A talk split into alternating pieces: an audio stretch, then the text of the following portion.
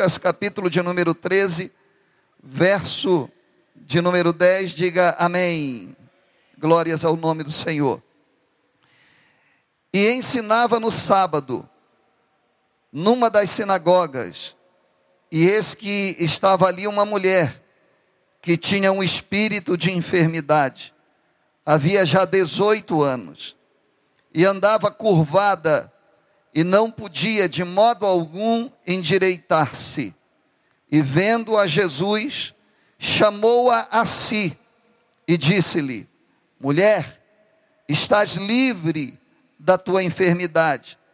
E impôs as mãos sobre ela, e logo se endireitou e glorificava a Deus. Verso 16. E não convinha soltar desta prisão no dia de sábado esta filha de Abraão, a qual há 18 anos Satanás mantinha presa. Amém? Levante sua mão e diga: Santo Deus, fala comigo nessa noite, em nome de Jesus. Amém e amém. Você pode tomar o seu assento. Queridos, esse texto ele fala de uma mulher que tinha um problema. Qual era o ambiente em que isso se dá? Num culto, em uma sinagoga. No período de Jesus, as igrejas que hoje nós conhecemos, elas eram a sinagoga.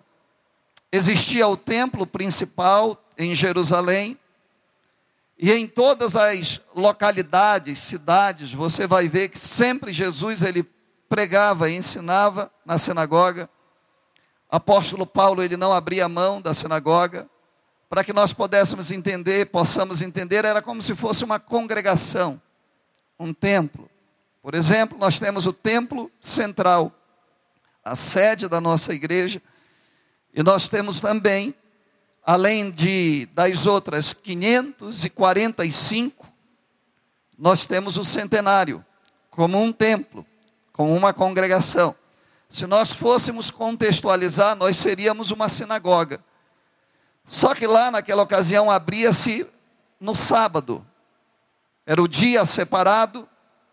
E você vai ver várias vezes Jesus, apóstolo Paulo, principalmente, eles dois, ensinando, se dirigindo à sinagoga no dia de sábado.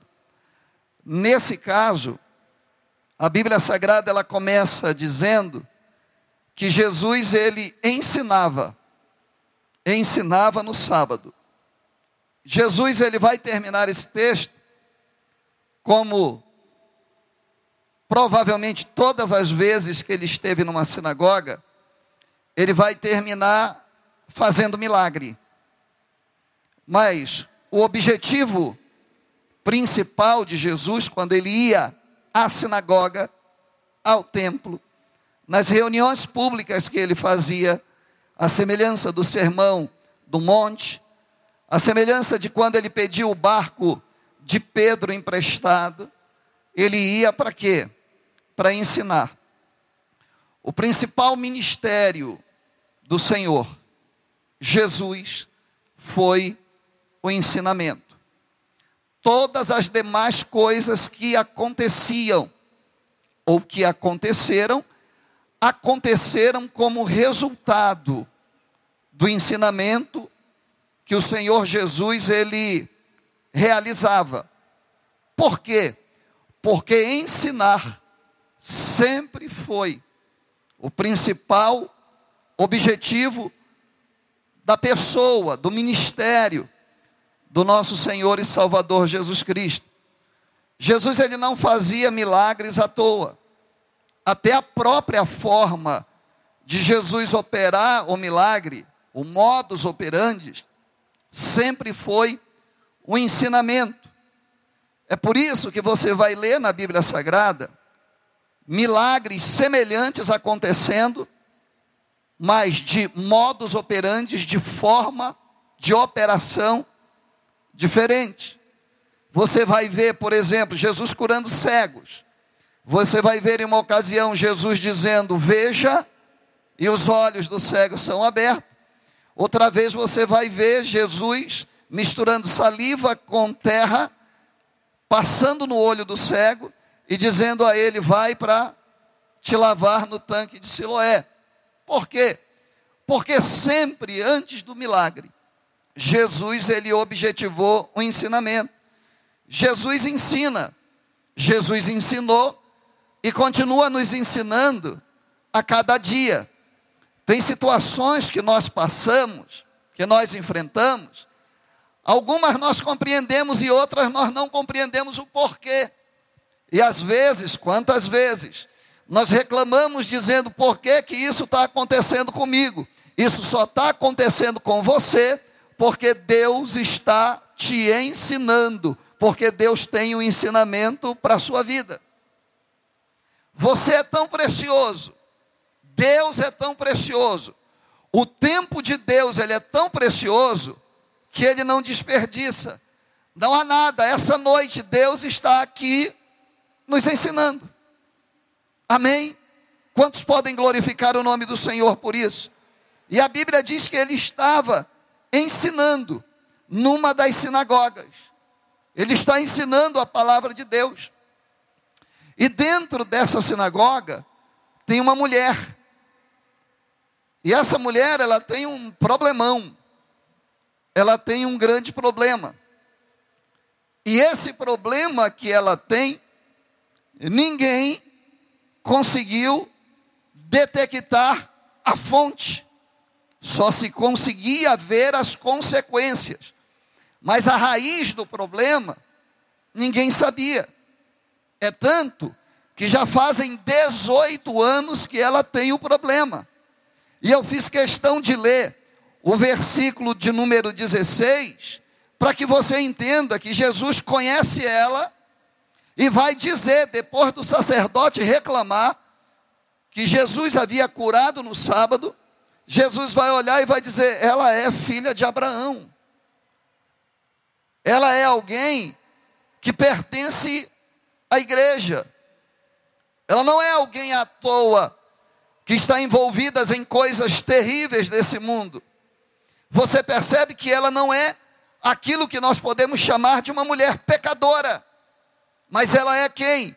A semelhança do que era Zaqueu, e que o histórico dele demonstra que ele era alguém que já tinha tido experiência com fé e suas decepções o afastaram de Jesus. Essa mulher, ela era filha de Abraão, e isso aqui é muito importante nós sabermos. Ou seja, ela era alguém que tinha os mesmos princípios de todos os outros que estavam naquela sinagoga, que eu vou tomar a liberdade de chamar de igreja. Ela era alguém que conhecia e que convivia muito bem com as coisas de Deus, com a lei de Deus. Mas de repente, ela fica enferma. E essa enfermidade perdurou por muito tempo. E com o passar do tempo, essa enfermidade ela alterou a estrutura física, o ambiente externo visível dessa mulher, a ponto de todo mundo que via essa mulher, olhava para ela e dizia: essa mulher tem um problema. É, é, é, é simples ver, ela anda encurvada. Todo mundo percebe e o passar do tempo agrava a situação. Provavelmente, embora a Bíblia não diga, mas ela procurou todos os tipos de ajuda. Por quê? Porque a Bíblia vai fazer questão de dizer que ela não podia de modo algum endireitar-se. Repetir. A Bíblia está dizendo que ela não podia de modo algum endireitar-se. Não importa se ela tinha muito dinheiro, se ela tinha muito conhecimento, se ela tinha muita bagagem cultural, não importa. O que a Bíblia está dizendo é que de forma alguma ela conseguia se endireitar. Isso aqui nos dá a demonstração de que ela já tinha tentado por todos os meios, provavelmente, e de todas as formas. mas de absolutamente nada adiantou. Tentou todas as maneiras, mas não conseguia mudar. E aqui é interessante, porque fisicamente, isso aqui nos traz uma lição espiritual. Por quê? Porque essa encurvatura que ela tinha, 18 anos, imagine comigo. Alguém aqui já teve torcicolo? Alguém já teve torcicolo? É um negócio muito simples que acontece, uma dormida de mau jeito. Mas causa, causa algo tão incômodo que você não consegue virar para ver. Se te chamarem para ver, você vai ter que se virar todo. Alguém aqui já travou a coluna alguma vez? Mentira. Mas olha a quantidade de travados que, que nós temos em nosso meio. Mas é interessante, é ou não é? Porque você quer fazer alguma coisa, não dá. Eu lembro que minha irmã, uma jovem, embora ela seja mais velha da família, ela estava varrendo a casa. Aí ela juntou para pegar o negócio. E lá ela ficou. Não conseguia. Travou. Essa mulher tinha 18 anos. 18 anos. Querendo tomar como exemplo espiritual, ela tinha uma dificuldade sobremaneira de fixar os olhos para cima. Isso que parece tão simples para mim e para você, de podermos fixar os olhos para cima, os olhos para o céu, para ela era praticamente impossível. Ela tinha que mudar de posição para olhar para o céu. Na vida dela não se cumpria aquilo do que o salmista cantou. Eleva os meus olhos para os montes de onde virá o meu socorro. Ela não conseguia. O que é que esse texto nos traz? Nos traz e nos mostra uma dificuldade muito grande dessa mulher atentar com o seu olhar para cima, para as coisas do céu. Por quê? Porque ela tinha um problema. Ah, e repito, esse problema só se via as consequências. Raiz do problema, ninguém consegue descobrir. O médico analisava, faziam-se tudo o que era possível fazer naquela época, se fosse nos nossos dias, raio-x, ressonância, todos os tipos de exame, e dizia: não conseguimos descobrir absolutamente nada. E o tempo foi passando, e aí intriga, por quê? Porque as pessoas foram se acostumando com aquele problema. E as pessoas olhavam para aquele problema e já diziam: é assim mesmo. É, coitadinha, era reta, mas aos poucos ela foi tendo problema e ficou dessa forma, ficou com esse problema. Só que nesse sábado, me parece, que ela fez questão de ir para o templo. Parece que ela já não tinha mais o costume de ir todas as vezes, quem sabe envergonhada. Porque se tinha alguém que discriminava era o judeu. Ela era uma pessoa fisicamente com problema. E fisicamente com problema para o judeu era sinônimo de pecado, de maldição. E aí, era, ao, ao que parece, havia, a frequência dela não era tão grande. É tanto que quando ela vai ser curada, o sacerdote vai esculhambar com ela, dizendo: não era para ter vindo para cá no dia de sábado só para ter curado. Tem sacerdote que é uma peste. Então ela foi aquele dia. E aí Jesus começou a ensinar. Aí Jesus ele é assim. Quando ele começa a ensinar, ele começa a detectar as coisas no meio do povo. Ele coloca os olhos de Senhor de toda a terra sobre todos os que estão no culto. E ele é tão poderoso que ele começa a ensinar e a dizer: aquele está enfrentando um problema, precisa ser curado. Aquela está enfrentando um problema, está triste do coração. Eu preciso renovar a alma dela e preciso renovar a vida dela. Ele olha lá no fundo e diz: Ei, aquele que está lá no fundo foi prometido de morte, fez pacto com o diabo. Eu preciso livrá-lo da morte hoje e preciso quebrar o pacto que ele ele fez com o diabo, vão ministrar a salvação. É assim que Deus faz.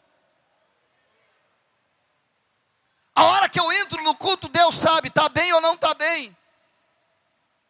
É por isso que ele usa uma canção para mexer com a gente, de cima a baixo, para nos renovar. É por isso que às vezes a gente chega no culto e diz: Esse camarada não me conhece, mas está falando toda a minha vida. Por quê? Porque Jesus está ensinando. Porque Jesus está observando. E acredite você ou não, Ele já viu você, Ele sabe qual é o teu problema, Ele sabe o teu nome e sabe há quanto tempo você está enfrentando essa luta. E Ele está aqui, nessa noite, como resolvedor de problema e aplanador de encurvaturas que possam estar sobre a tua vida. Quem acredita que Ele está nesse lugar e que Ele conhece todos que aqui estão, levanta a sua mão e diga comigo: Deus fala comigo. Senhor, não deixa eu sair desse lugar do mesmo jeito. Me ajuda, faz alguma coisa, me permita voltar para minha casa com a minha bênção sobre a minha vida, em nome de Jesus. Jesus observa. E no meio do ensinamento, ou no final, a Bíblia Sagrada vai dizer que ele vai direcionar a palavra dele a quem está com problema. Ô irmão, se tem alguma coisa que esse mestre, esse ensinador por excelência, gosta de fazer, é se meter no nosso problema. Sabe aquela pessoa que chega com você, que te conhece tão bem, e que chega com você dizendo: qual o problema? Aí você diz: não, eu não estou com nenhum problema. Não, você está assim. Eu conheço você. Eu sei como você é. Você não está bem. Você está com problema. Conta para mim. Compartilha. Eu quero te ajudar. É assim mesmo que o Senhor do centenário está aqui nessa noite, olhando para você e dizendo: Eu sei quem tem problema, eu sei qual é o problema, e se deixar, eu me meto para resolver esse problema. Louvado seja o nome desse Deus maravilhoso. É, irmão, é maravilhoso esse Deus. Esse Senhor, ele, ele é muito tremendo. Gente, ele, ele é um Deus de detalhes. Ele é um Deus que leva em consideração as mínimas coisas. Ele é o Deus que, quando nós choramos de tristeza, Ele está do nosso lado. Ele é um Deus que, nas nossas lutas, Ele está do nosso lado. Por mais que a gente não acredite, esse Deus não nos abandona. Quando o médico nos entrega o resultado, o diagnóstico do problema, ei, o Senhor Jesus começa a ler o problema antes que eu e você leiamos. Ele é tremendo. O Senhor está comigo na luta, o Senhor está comigo na bonança, o Senhor está comigo na guerra. A palavra de Deus diz que o Senhor, Ele está conosco em todos os lugares passarás pelas águas, passarás pelo fogo e ele não te queimará. O Senhor está aqui nessa noite e está preocupado em abençoar a sua vida. Quantos podem adorá-lo? Oh, querido, você que veio com problema para esse lugar, se prepara para voltar para casa sem ele, porque o Senhor está aqui e está olhando você. Ele termina o ensinamento, aí ele vai dar o diagnóstico. A palavra de Deus, ela, ela vai dizer que ele detecta daquela mulher. E os olhos do Senhor vai para aquele problema. E a Bíblia diz: Eis que estava ali uma mulher. E ele vai dar o diagnóstico do problema. O que é isso? Isso é câncer. Isso é desvio de coluna. Que situação é essa? Isso é alguma maldição? Isso é algum feitiço? O que é isso? Aí ele vai ver aonde ninguém consegue ver. Ele diz: Isso aí o médico não consegue resolver. Isso aí a família não consegue resolver. Isso aí, essa mulher, por mais boa vontade que ela tenha, ela não vai conseguir sair dessa situação sozinha. Por quê? Porque o problema que ela tem é um problema espiritual. E a Bíblia Sagrada vai dizer que ela tinha um espírito de enfermidade. Em outras palavras, havia um ser espiritual que havia aproveitado a oportunidade e tinha entrado na vida dela, e esse problema só se ampliava com a passagem dos anos. Ah, e uma coisa importante, ela era filha de Abraão. Se nós fôssemos contextualizar, nós diríamos, ela é uma crente do centenário. Ela é uma boa pessoa. Mas ela tem um problema que ninguém consegue resolver.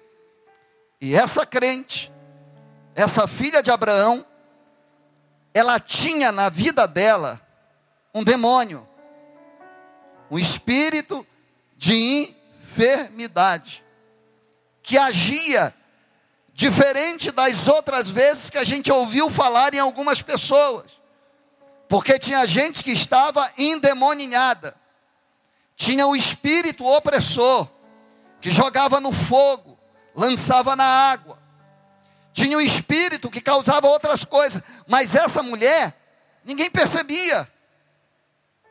Ela simplesmente tinha um problema que ninguém conseguia resolver. Mas ela não era oprimida. Ela não era uma endemoninhada, onde o demônio manifestava na vida dela. O demônio estava silencioso, agindo na vida dela. E aí eu fico pensando como é que isso pode acontecer na vida de uma pessoa. Porque se fosse de fácil detecção, alguém com certa experiência olharia para ela e dizia: não, ela tem um problema espiritual. Eu lembro que na empresa que trabalho, uma pessoa querida, que é a quem cuida dos serviços gerais da igreja, da, da empresa, ela me procurou e disse assim: Seu Jackson, poxa, eu tenho uma amiga. Ela falou, a doutora Fulana de Tal, ela tem um problema muito sério. Olha, ela tem uma dor que não cessa, uma dor que não para. E ela foi me dizendo algumas coisas. Aí eu falei assim: Isso pode ser um problema espiritual. Essa moça, ela iria na igreja, em uma igreja perto da casa dela para tratar. Ela pegou e disse assim: Seu Jackson, ela vai em qualquer lugar, porque ela já procurou todas as coisas e a dor só aumenta. Ela é uma boa pessoa, ela é uma ajudadora, mas ela está definhando. E aí eu falei: Fala, tenta levar ela a uma igreja, para que alguém possa orar por ela. Se ela quiser ir na igreja onde nós estamos, ela vai, ela vai ser bem recebida, nós vamos orar. Passaram-se alguns dias, e aí, quando ela chegou, eu perguntei: sim, a tua amiga? Ela falou: nem lhe conto. Ela foi uma igreja. Quando ela chegou em uma igreja, o rapaz que estava lá orou por ela, ela caiu. E aí o rapaz fez uma oração forte, e o senhor não vai acreditar. Ela já está bem melhor, a dor dela já foi embora e ela já começa a viver novamente. O que, que eu quero dizer? Que algumas coisas acontecem que dá para detectar. Porque certa experiência vai dizer, já aconteceu uma vez, pode ser que seja isso. Só que dela não dava. Você está entendendo? Ela não alterou a voz, ela não alterou o comportamento. Só que o diabo vem agindo há 18 anos na vida dela. O que será que aconteceu? Como é que pode, pastor, uma pessoa que está na igreja, que convive na igreja, ter um problema como esse? Ô gente, se você soubesse quantas notícias a gente sabe de pessoas que de uma hora para outra querem tirar a sua vida, de pessoas que de uma hora para outra a depressão toma conta, e as pessoas fazem de tudo, são pessoas preciosas, são pessoas nobres diante de Deus, mas que estão enfrentando um problema que ninguém consegue resolver, ninguém consegue detectar. Só que essa pessoa teve a alegria de estar em nenhum culto que Jesus era a principal personalidade desse culto. E aí eu fico me perguntando o que é que pode ter acontecido. Aí eu lembro daquilo que Salomão escreveu. Provérbios capítulo de número 17, verso de número 22. Ele diz assim, ó: O coração alegre serve de bom remédio. Olha o que ele está dizendo. O coração alegre, ele emana coisas tão boas, que ele é um remédio até para a doença. Por isso, talvez, existem ONGs, pessoas caridosas, que visitam os hospitais, e eles vão visitar crianças que estão em estados avançados de alguma doença. Aí eles se vestem de palhaços e eles vão lá para quê? Para alegrar. Para levar a alegria àquelas crianças. E aí a medicina, ela confirma que o ambiente alegre, o ambiente descontraído, ele alavanca, ele abre as portas para cura. Ele faz, às vezes, coisas que uma quimioterapia não consegue fazer. E há muito tempo atrás, o escritor, o sábio escritor, ele está dizendo: o coração alegre serve de bom remédio, mas o, o espírito abatido, ele faz os ossos secarem. A tristeza, quando ela entra no coração da pessoa, e a pessoa não busca ajuda, não reconhece que ela está enfrentando um problema, nós ainda temos alguns tabus. A gente acha que psicólogo é para quem está doente, a gente acha que psiquiatra é para quem está doido, e nunca uma geração precisou desses profissionais, da ajuda desses profissionais, como a nossa. A nossa geração é uma geração doente, e o salmista já sabia disso, ele disse: Olha, o coração alegre, ele funciona como remédio, mas a alma batida, ela vai secar os ossos. Então imagina isso, o contexto dessa mulher. Eu quero que você aplique isso. O outro provérbio, de número 14, versículo de número 30, ele vai dizer assim: o coração em paz dá vida ao corpo. Mas a inveja, ela apodrece os ossos. A medicina fala que um coração rancoroso ela causa destruição até no ambiente celular. Teve uma pessoa querida que foi abatida pelo câncer e teve a sua vida interrompida. A primeira coisa que o profissional perguntou foi: como anda o teu emocional? Você sofreu alguma decepção séria na sua vida? Para tentar buscar explicação.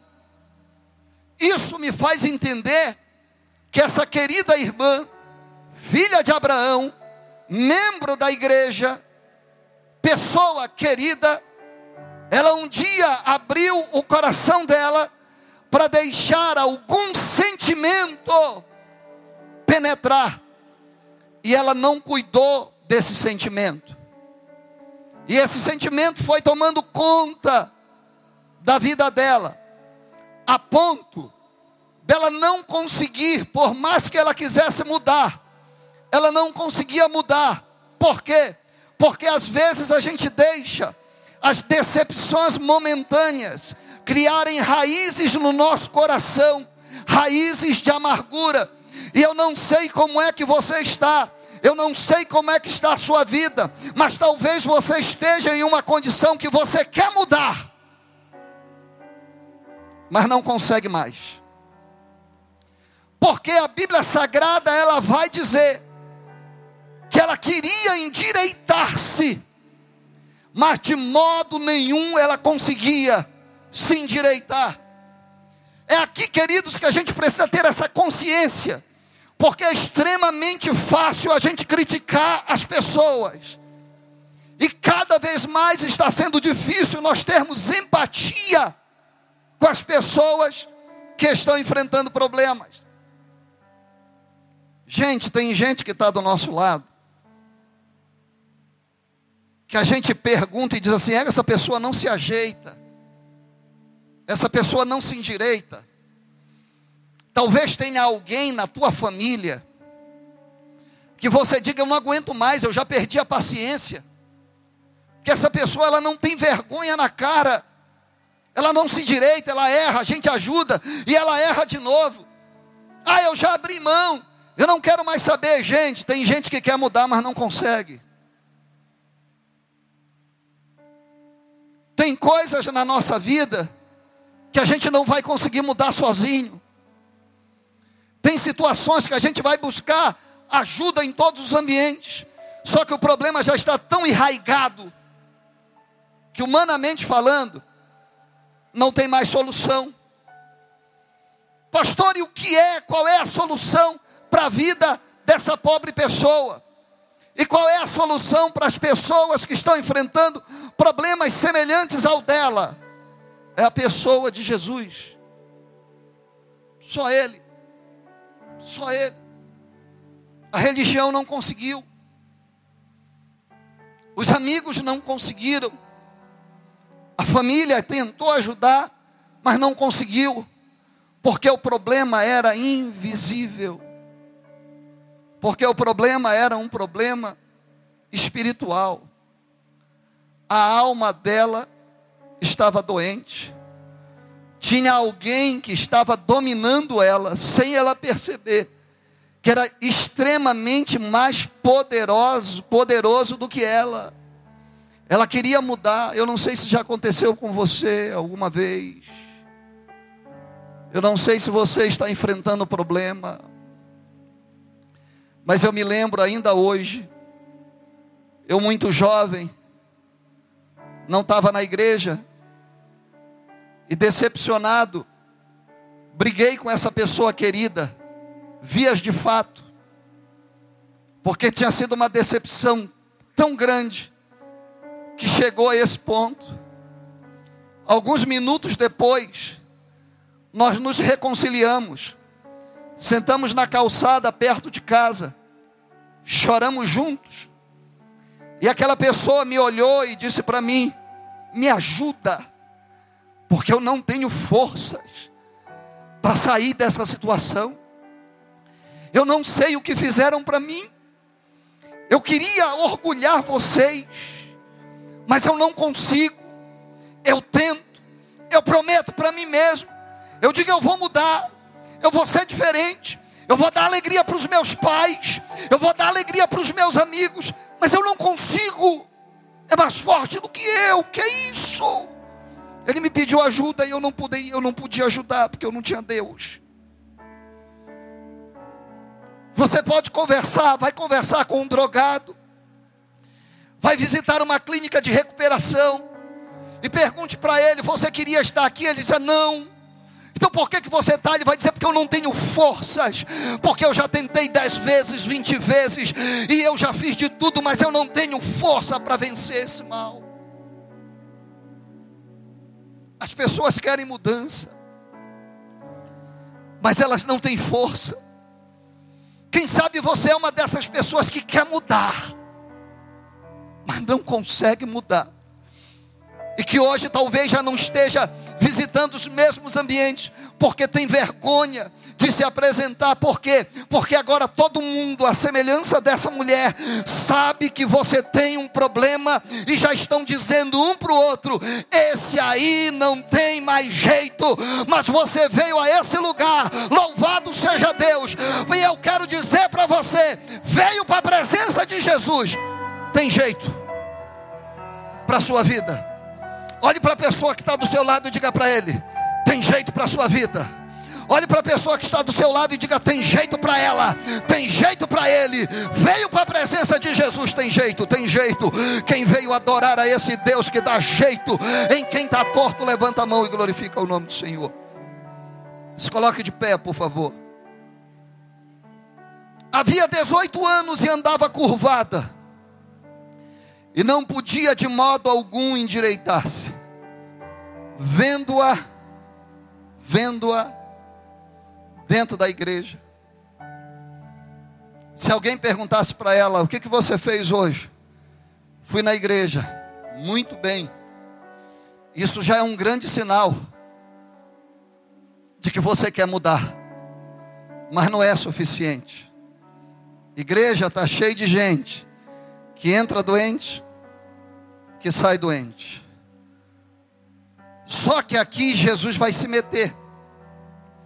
E Jesus vai dizer assim: vendo-a, Jesus chamou ela a si. Ou seja, Jesus disse: Ei, você que está com problema, vem para cá comigo, vem, vem cá comigo que eu quero te ajudar. Pastor, quando eu venho para a igreja ou não venho para a presença de Jesus, depende, porque eu posso vir para a igreja mas não vir para a presença de Jesus, ou seja, eu vou para a igreja, mas eu não quero compromisso com Ele. O que é que Jesus está dizendo? Você tem um problema que ninguém detectou, eu detectei, quero resolver o teu problema, mas eu quero saber se você quer que eu resolva. Então, sai do teu lugar e vem para a minha presença. A palavra de Deus vai dizer que quando ela vem para a presença de Jesus, Jesus disse-lhe: mulher, estás livre da tua enfermidade. E ela chegou tão perto que ele levantou a mão e conseguiu estender sobre ela. E o verso 13 diz: E impôs as mãos sobre ela. E ela se endireitou imediatamente e aquela que andava encurvada e não podia olhar para a face do Salvador, ela se endireitou. Quando ela viu a face de Jesus, ela começou a dizer: Glória a Deus, glória a Deus e aleluia. Louvado seja o nome do Senhor, glória a Deus e aleluia. Eu quero perguntar para você que tem um problema. Vou terminar agora. Jesus já te viu. Você não precisa contar nada para ele. Jesus já te viu. E ele está te chamando. Ele está dizendo assim: ó, vem para mim. Vem para mim, por quê? Porque eu quero estender as minhas mãos sobre você. Eu quero saber aonde está a primeira pessoa que Jesus está chamando nessa noite, que está precisando de um milagre que só Ele pode fazer eu já começo a te convidar, sai do teu lugar agora, porque Jesus já te viu, está te chamando e quer resolver o teu problema. E a Bíblia diz: vendo a Jesus, chamou-a a si. Ela teve que se levantar do lugar dela, toda cheia de dificuldade. Ela teve que passar no corredor.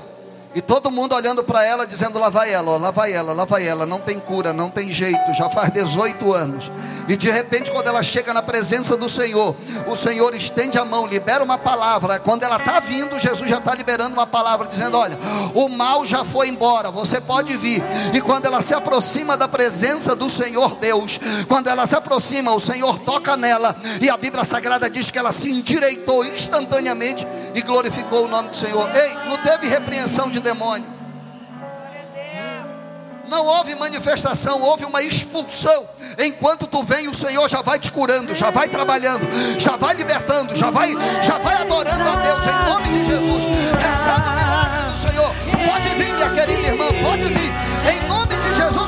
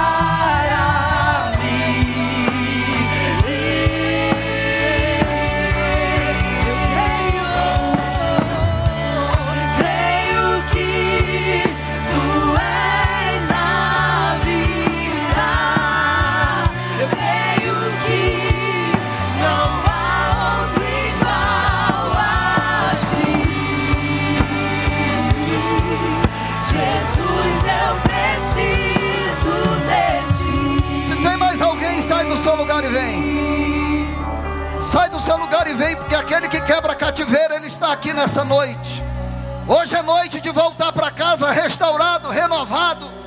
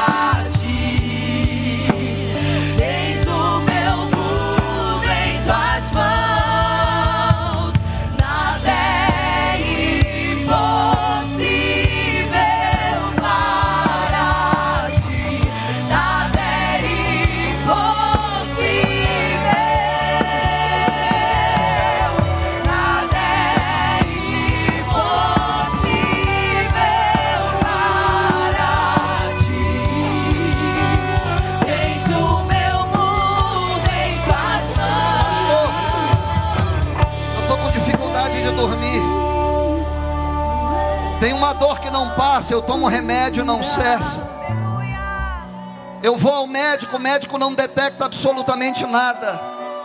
É um problema na alma. Problema na alma, aparelho eletrônico não consegue detectar. Só quem consegue detectar é o especialista em alma. Só o Senhor Jesus. Mas Ele está aqui nessa noite te dando, te dando liberdade, franqueando a você uma novidade de vida. Ele tem cura para você. Ele tem escape para você. Aleluia! A depressão não pode te dominar.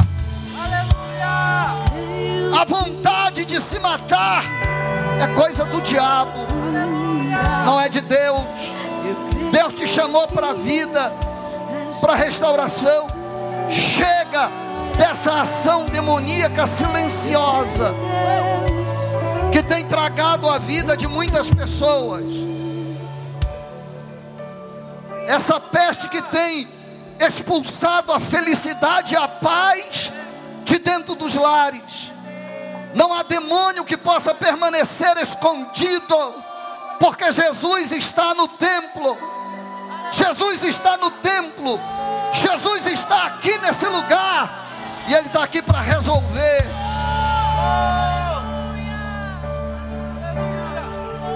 Oh, aleluia. Vocês que estão aqui à frente de olhos fechados. Levantem as duas mãos.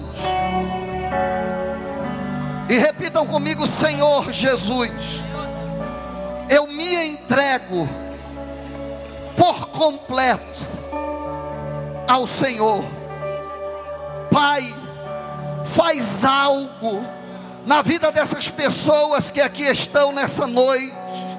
Elas estão aqui, Senhor, reconhecendo que precisam do Senhor. Senhor, que história é essa de depressão acabar com a vida do crente, Senhor? Senhor, que história é essa das decepções se enraigarem tão fortemente nos corações, a ponto de provocarem dores insuportáveis, Senhor? Senhor, que negócio é esse das pessoas desistirem da sua própria vida? Pai, nós estendemos as mãos em direção a essas pessoas.